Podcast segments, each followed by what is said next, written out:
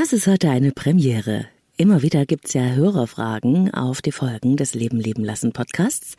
Und ich freue mich heute auf die erste Leben leben lassen Sprechstunde, in der ich einige dieser Fragen beantworten werde. Die Möglichkeit, Teil des Podcasts zu werden, funktioniert natürlich auch für dich ganz anonym. Wenn du magst, wie es genau geht, erfährst du jetzt. Leben, lieben, lassen. Der Podcast zum Thema Persönlichkeit, Beziehung und Selbstliebe. Von und mit Claudia Bechert-Möckel. Ja, die Leben, lieben, lassen Sprechstunde. Erste Ausgabe. Ich freue mich so, auch weil du mit dabei bist. Ich bin Claudia Bechert-Möckel, Persönlichkeits- und Beziehungscoach. Ich unterstütze Menschen dabei, sich selbst und andere besser zu verstehen und gelingende Beziehungen zu führen. Viele Fragen sind reingekommen zur Leben lieben lassen Folge vom 1. Oktober, das Interview mit Anna, die ausführlich im Podcast über den schwierigen Weg der Ablösung aus einer emotionalen Abhängigkeit und einer toxischen Beziehung zu einer Frau gesprochen hat. Wenn du die Folge noch nicht kennst, hör da gerne nochmal rein. Der Titel der Folge lautet Emotionale Abhängigkeit und wie du dich von ihr befreien kannst. Das ganze Interview war sehr persönlich und sehr ehrlich und das hat viele Hörer und Hörerinnen berührt. Einige haben geschrieben, dass sie das auch kennen. Iris zum Beispiel hat geschrieben, Wow, ich habe in der letzten Woche deine Folgen zum Thema emotionale Abhängigkeit und toxische Beziehungen angehört und bin völlig erschrocken und überrascht, wie ungesund meine Ex-Beziehung doch eigentlich war und auch, warum es sich immer noch so schmerzhaft anfühlt wie unglaublich viele Parallelen es zu deinen Erklärungen da gab. Uff, ich bin gerade ziemlich baff und schockiert darüber. Wie kann das sein, dass super selbstbewusste, selbstsichere Menschen in so eine kontrollierte Beziehung fallen? Gibt es dazu ein paar Ideen? Hast du Buchvorschläge? Danke für deine sehr hilfreichen und tollen Podcasts, Iris. Ja, liebe Iris, das ist eine gute Frage. Wie kann es sein, dass super selbstbewusste, selbstsichere Menschen, wie auch Anna, in eine solche ungesunde Beziehungsdynamik eintauchen? Ich glaube, das liegt daran, weil eben niemand nur stark und nur selbstsicher ist. Wir alle haben unsere Verletzlichkeiten und unsere wunden Punkte, unsere Unsicherheiten. Und nicht immer kann man das von außen sehen. Stellst dir so vor wie in der Nibelungensage der Siegfried mit dem Blatt auf dem Rücken. Es ist die Frage, welche unbewussten Beziehungsmuster sind in uns verankert. Haben wir früher vielleicht, sogar in unserer Herkunftsfamilie, schon Erfahrungen gemacht mit starkem Anpassungsdruck, Verlustangst oder anderen Themen? Wie ist in uns die innere Balance von Autonomie und Bindung aufgestellt? das muss ich wirklich nochmal sagen, das sieht man Menschen von außen nicht an. Man kann in seinem Leben sehr selbstbestimmt sein, erfolgreich im Job und so weiter, und dennoch kann es sein, dass man in Beziehungen zu Abhängigkeiten neigt. Und auch Anna hat ja im Interview davon erzählt, dass sie zum Beispiel schlecht Nein sagen kann, es ihr schwerfällt, sich abzugrenzen und vieles mehr. Ich habe eine Klientin, nennen wir sie mal Isabel, und Isabel ist eine super taffe Frau. Führungskraft, Extremsportlerin. Sie lässt sich wirklich von niemandem was gefallen. Sie ist sehr souverän und das strahlt sie auch aus. Und doch ist auch Isabel in eine emotionale Abhängigkeit und in eine wirklich ungesunde Beziehung zu einem Mann hineingeraten und hat sich, muss ich wirklich so sagen, wie ein Nasenbär am Ring durch die Manege ziehen lassen. Unglaubliche Tänze aufgeführt. Und das Ganze kam einfach so, äh, dass Isabel so schnell niemanden an sich herangelassen hat. Sie war schwer zu erobern. Und als es dann doch jemand geschafft hat, mit sehr viel Mühe und sehr viel Charme, dass sie ihr Herz für ihn öffnet, dann war der Damm gebrochen. Hm. Leider war das ein Mensch, der Isabels Liebe gar nicht halten konnte. Er war nur on, solange er Isabel erobern musste. Und als er sich auf ihn einließ, starben seine Gefühle ab. Dieser Mann, das hat Isabel später verstanden, der hat oder leidet unter Bindungsängstlichkeit und äh, deswegen zieht er sich in allen seinen Beziehungen nach einer wilden Anfangsphase einfach immer wieder zurück und ist dann emotional nicht mehr verfügbar. Das sorgt aber Isabel für eine Sogwirkung und so hat sie angefangen, auf fatale Weise um diese Liebe zu kämpfen mit beinahe allen Mitteln und äh, sie hat sich dabei vollkommen verloren und auch unglaublich erniedrigt. Und gerade ihre Stärke wurde dabei zu ihrer Falle weil sie eben nicht aufgeben konnte, weil sie einfach nicht losgelassen hat und gar nicht gemerkt hat, dass sie längst alleine in dieser Beziehung war und irgendwie einen toten Gaul geritten hat. Ne? Übrigens hat auch Isabelle es heute geschafft, sich zu lösen aus dieser Abhängigkeit und ehrlich gesagt staunt sie selbst, wie sie sich so hat verlieren können. Als Buchtipp kann ich von Stefanie Stahl, die sich sehr stark äh, mit dem Thema Bindungsangst auseinandergesetzt hat und für mich äh, die Expertin im deutschsprachigen Raum dafür ist, vom Jein zum Ja empfehlen. Und dann gibt es noch ein anderes Buch von ihr, das heißt Jein, und das ist der Vorläufer.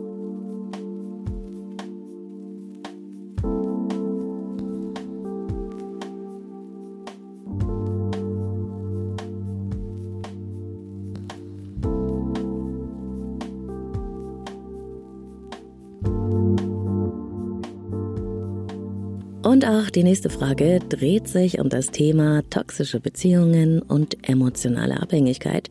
Und was Marie hier fragt, kam übrigens gleich mehrfach als Frage bei mir an. Mit diesen toxischen Beziehungen hätte ich noch eine Frage und zwar die Menschen, die, die das machen, die sind selber, ich will jetzt nicht sagen krank, aber in sich, in ihrer Persönlichkeit so nicht fest dass sie halt äh, die anderen brauchen, um sich gut zu fühlen? Oder wie kommt es überhaupt dazu? Also warum kann man sagen, es gibt toxische Menschen? Also nach dieser, ähm, also es war keine richtige Beziehung, die ich da hatte. Es wäre fast eine Affäre gewesen. Ich hätte mir eigentlich eine Freundschaft gewünscht, aber selbst dieses, dieses ständige On-Off freundschaftsmäßig, keine Ahnung was Gedöns, hat mich wahnsinnig fertig gemacht.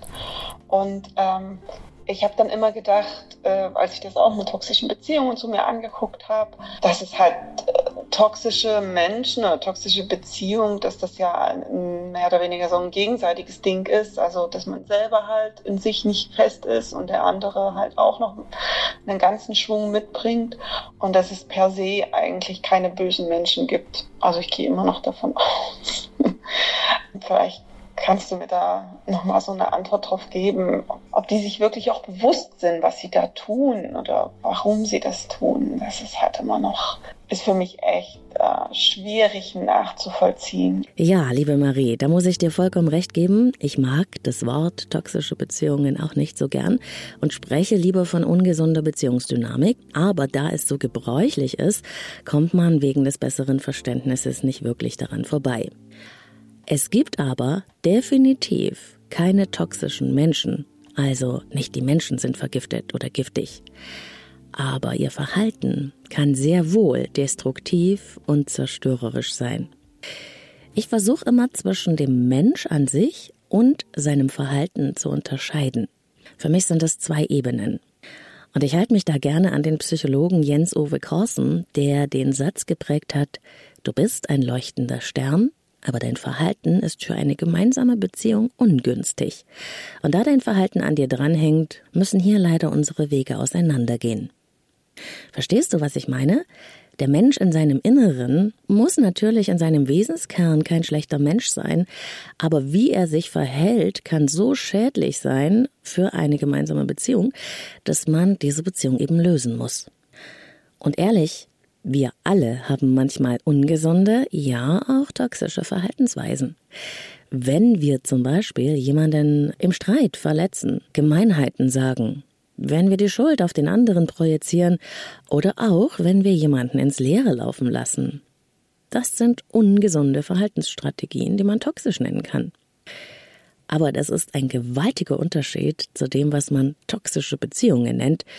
Das ist nämlich kein einzelnes Verhalten, das ist eine insgesamt ungesunde Dynamik in einer Beziehung, die anhaltend besteht. Das Gleichgewicht gerät nicht mal eben kurz aus der Balance in ungesunden Beziehungen. Es ist die Struktur der Beziehung, dass in ihr ein Ungleichgewicht herrscht. Ein Ungleichgewicht im Kräfteverhältnis kann das sein, ein Ungleichgewicht im Geben und Nehmen, ne? ein Ungleichgewicht auch darin, dass man die Verantwortung übernimmt für schwierige Momente, Krisen, Auseinandersetzungen. Oft ist ja davon die Rede, dass die Menschen, die immer wieder ungesunde Beziehungsstrukturen initiieren, oder die ihre Partner in solche Beziehungen einladen, prinzipiell narzisstisch sind, böse und gemein.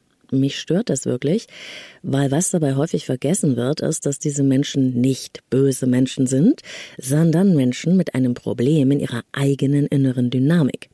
Und zur Abwehr oder Kompensation ihrer eigenen inneren, meist ungesehenen Schwierigkeiten agieren sie diese Schwierigkeiten an anderen aus. Und das macht es so ungesund.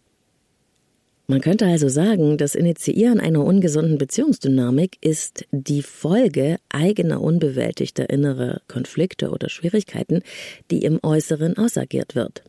Und das können dann tatsächlich Menschen sein mit einer narzisstischen Persönlichkeitsstörung, aber eben nicht nur. Auch Menschen mit Bindungsstörungen, mit Bindungsängsten, mit anderen Persönlichkeitsstörungen können ungesunde Beziehungsdynamiken initiieren. Und nochmal, die Menschen sind nicht böse, aber ihre ungünstigen Strategien sorgen dafür, dass sie keine Verantwortung für ihren Anteil übernehmen wollen und stattdessen die Verantwortung auf den anderen übertragen. Es ist ihre eigene innere Dynamik, die sich in die Beziehungen hineinträgt. Und wenn auf der anderen Seite ein Mensch ist, der diese Verantwortung oder die Schuld, die er hingeschoben bekommt, auch übernimmt, weil er das schon kennt, wenn ich mich nur genug anstrenge, dann wird er oder sie mich lieben ich muss nur alles richtig machen, dann wird alles gut, dann nimmt die Sache ihren Lauf und die Abhängigkeit ist perfekt. Übrigens zahlen Menschen, die schwierige Beziehungsmuster haben, selbst einen sehr hohen Preis. Sie haben nämlich in der Regel immer wieder neue scheiternde Beziehungen. Sie kommen nur selten drauf, warum das so ist, denn sie sehen ja ihren Anteil an der Sache nicht und schieben den lieber rüber zum Beziehungspartner. Das Ganze ist also eher eine tragische Geschichte.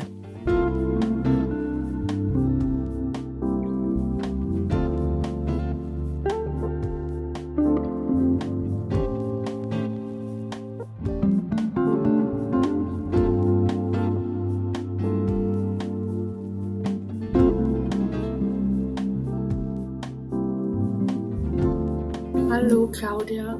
Zuerst mal möchte ich mich für deinen Podcast bedanken. Er hat mich schon durch viele schwere Situationen gebracht. Ich habe eine Beziehung geführt, die hat sieben Jahre gedauert. Ich habe sie äh, beendet, weil ich mich nicht verstanden fühlte, ähm, schon solche Schuldgefühle hatte, weil ich die Aufmerksamkeit von anderen suchten, weil ich sie von meinem damaligen Partner nicht bekommen habe. Es war ein in Weise kein wirklicher Schlussstrich, weil ich irgendwie doch gehofft habe, dass wir nochmal zueinander finden. Es war dann auch so, dass wir uns wieder angenähert haben, getroffen haben, ähm, miteinander geschlafen haben und dann ist plötzlich von ihm nichts mehr gekommen, sondern es war einfach von heute auf morgen aus keine wirkliche Erklärung. Ähm, es hat mich wieder in ein Loch gestürzt, weil ich ihn dazu aufgefordert habe, noch ein persönliches Gespräch zu haben. Und diesen hat er mir dann eben mitgeteilt, dass er es nicht mehr kann und auch nicht mehr versuchen möchte, mit mir eine Beziehung zu führen, weil er kein Vertrauen mehr in mich hat, bezogen auf die Aufmerksamkeit, die ich von anderen Männern gesucht habe. Ähm, ich weiß jetzt, dass ich ihn unbedingt zurückhaben möchte. Aber mir ist natürlich klar, dass etwas Einseitiges nicht funktionieren kann. Und ich würde gerne wissen, ob es sich lohnt, Hoffnungen zu hegen. Vielen Dank. Oh je, das klingt tatsächlich nach einer ziemlichen Achterbahnfahrt, nach schmerzhaften Verstrickungen und nach vielen Missverständnissen und jeder Menge ungeklärter Themen. Ich kann mir vorstellen, dass das sehr belastend ist, weil es immer auf jeden Fall schmerzhaft ist, wenn man vom anderen hört, dass er da keine Möglichkeit mehr sieht. Unser Gehirn, unser Nervensystem braucht auch eine ganze Weile, um sich aus dem Bindungsmodus zu lösen und die endgültige Trennung zu akzeptieren. Weil dann eben nicht nur der Partner weg ist, sondern auch die Vorstellung von einer gemeinsamen Zeit oder einem gemeinsamen Leben zu zweit. Das tut immer sehr weh. Aber es fällt schon mal auf, ähm, dass er eine ehrliche Antwort gibt, also dass er sich zu dem Thema positioniert und nicht etwa ausweicht, vermeidet oder dich ins Leere laufen lässt. Das Beste, was man hier tun kann, und das würde ich auch empfehlen, ist, diese ehrliche Antwort zu akzeptieren, auch wenn das nicht das ist, was man sich erhofft hat. Eine gute Haltung wäre dabei, ich lasse dich los, weil ich dich liebe. Und die Akzeptanz der Meinung, das ist so ziemlich die größte Wertschätzung, die man dem anderen entgegenbringen kann. Und man kann niemanden zwingen, einen zu lieben, auch wenn sich das schwierig anhört. Eine Beziehung ist nichts, wo man jemanden hineintragen oder hineindrängen kann. Es braucht eine Freiwilligkeit. Und dann kommt noch dazu, dass gerade in Beziehungen, so wie es hier auch klingt, mit einer großen On-Off-Dynamik, also wo ein großes Hin und Her ist, äh, da ist oft ein hohes Dramapotenzial und da passieren natürlich auch viele Verletzungen. Und nicht selten führt das dann nach einer Weile zu gewissen Ermüdungserscheinungen, weil man dann unter dem Schutt der gegenseitigen Verletzungen die Gefühle füreinander gar nicht mehr spüren kann und irgendwann sterben die auch ab. Ne? Ich stelle mir das immer so vor, wie ein kleines Pflänzchen, das immer wieder niedergetrampelt wird und irgendwann ist es dann halt auch tot. Ja? Ja, das ist äh, wahrscheinlich keine so berauschende Antwort, aber ich sag's nochmal, man kann niemanden zwingen, einen zu lieben. Liebe ist Freiwilligkeit.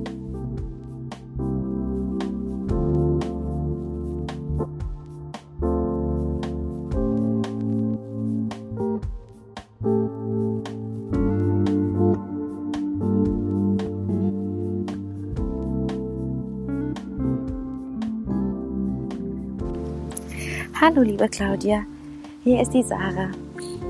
Ähm, und zwar habe ich eine Frage beziehungsweise ein Thema, was mich ähm, sehr beschäftigt und beeinträchtigt im Alltag. Es geht um das Ego. Es ist mir bewusst, dass man für manche ähm, Lebenssituationen auch das Ego benötigt. Ähm, manchmal aber habe ich das Gefühl, dass es mehr das Ego ist, als dass es meine Seele ist, die das ähm, ja, also manchmal habe ich Entscheidungen, die ich treffen möchte und dann weiß ich nicht, ob das jetzt wirklich das Innere aus mir spricht, was das möchte oder ob das das Ego ist. Und dann kann ich manchmal nicht unterscheiden, ob das jetzt gesund ist, dass das Ego gerade da ist und ähm, mir dabei hilft bei meinen Entscheidungen oder ob das irgendwie ja doch zu viel ist.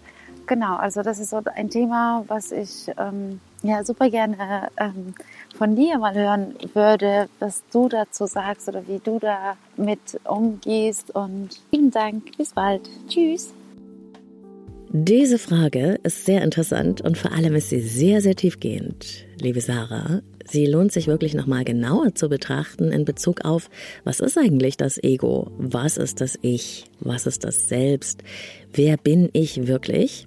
Und darauf werde ich in einer der nächsten Folgen mal sehr genau eingehen. Das habe ich nämlich schon länger vor.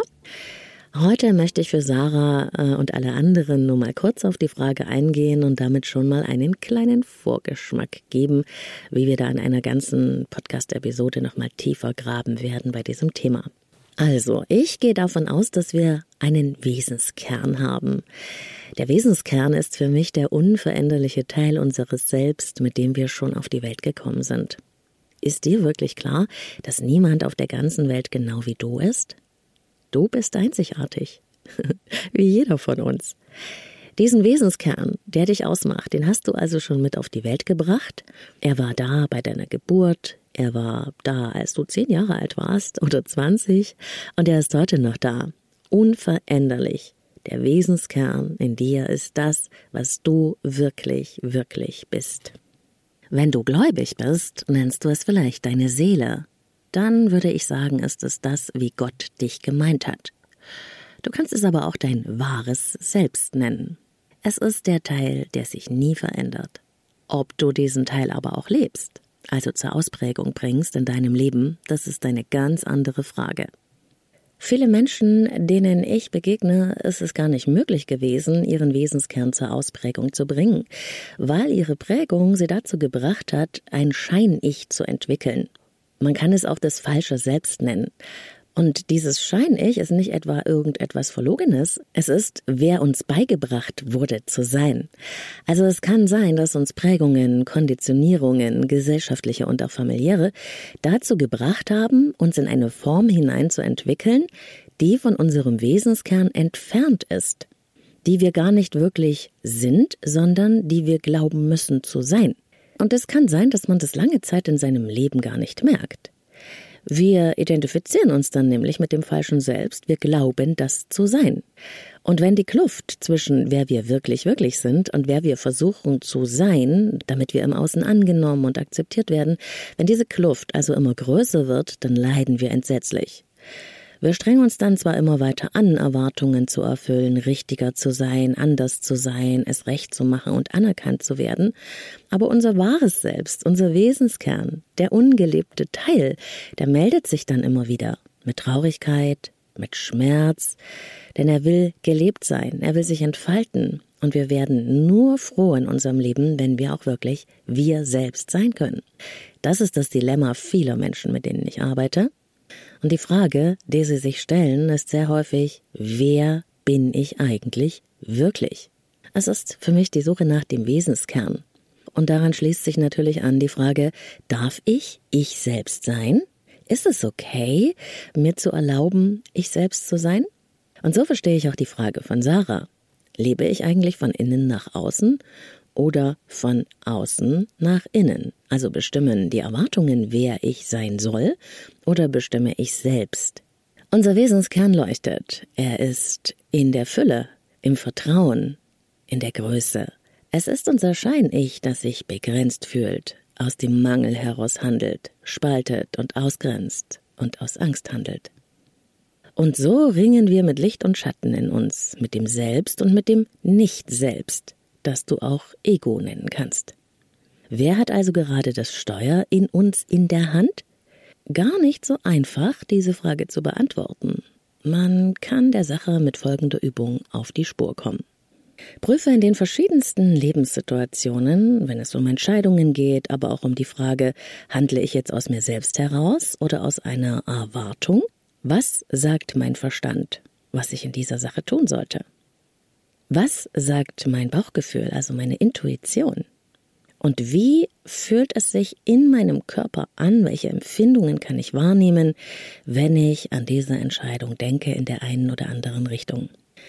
Unsere Intuition und unser Körpergefühl sind sehr stark mit unserem Wesenskern verbunden. Sie sind also so eine Art Wegweiser, wenn es um die Frage geht, entspreche ich mir oder entspreche ich den äußeren Erwartungen. Unser Verstand dagegen ist sehr stark vom Außen besetzt, weil in ihm die Regeln, die Vorstellungen und Erwartungen der Gesellschaft und die, die wir erlernt haben in unserer Prägungsphase, manifest sind. Ich bin überhaupt keine Freundin davon, den Verstand per se auszuklammern. Der Verstand ist sehr, sehr wichtig. Aber ich finde, er ist allein nicht ausreichend als Wegweiser. Daher Intuition, Körpergefühl und Verstand befragen. Eine zweite Möglichkeit, um dem Selbst auf die Schliche zu kommen, ist die Frage, will ich das? Sagt es Ja in mir? Springt in mir etwas an? Was würde ich tun, wenn ich keine Angst hätte? Wenn ich wüsste, es würde alles gut gehen, jeder würde es okay finden, Zeit und Geld würden keine Rolle spielen. Und last but not least, auch sehr wertvoll ist die Frage, das, was ich gerade tue oder glaube tun zu müssen, tue ich das aus Angst oder aus Liebe? Wenn es aus Angst ist, ist es wahrscheinlich das Nicht-Selbst, aus dem du reagierst oder eben das Ego. Glaubst du es aus Liebe zu tun, aus der Fülle heraus, dann hat es etwas mit deinem Selbst zu tun. So kann man mit einiger Übung mit dem Wesenskern in Verbindung kommen und aus seinem wahren Selbst heraus handeln. Und wie gesagt, das Thema ist wirklich komplex. Es wird also in nächster Zeit eine Episode darüber geben, wo ich ganz ausführlich auf das Selbst und das Ego eingehen werde.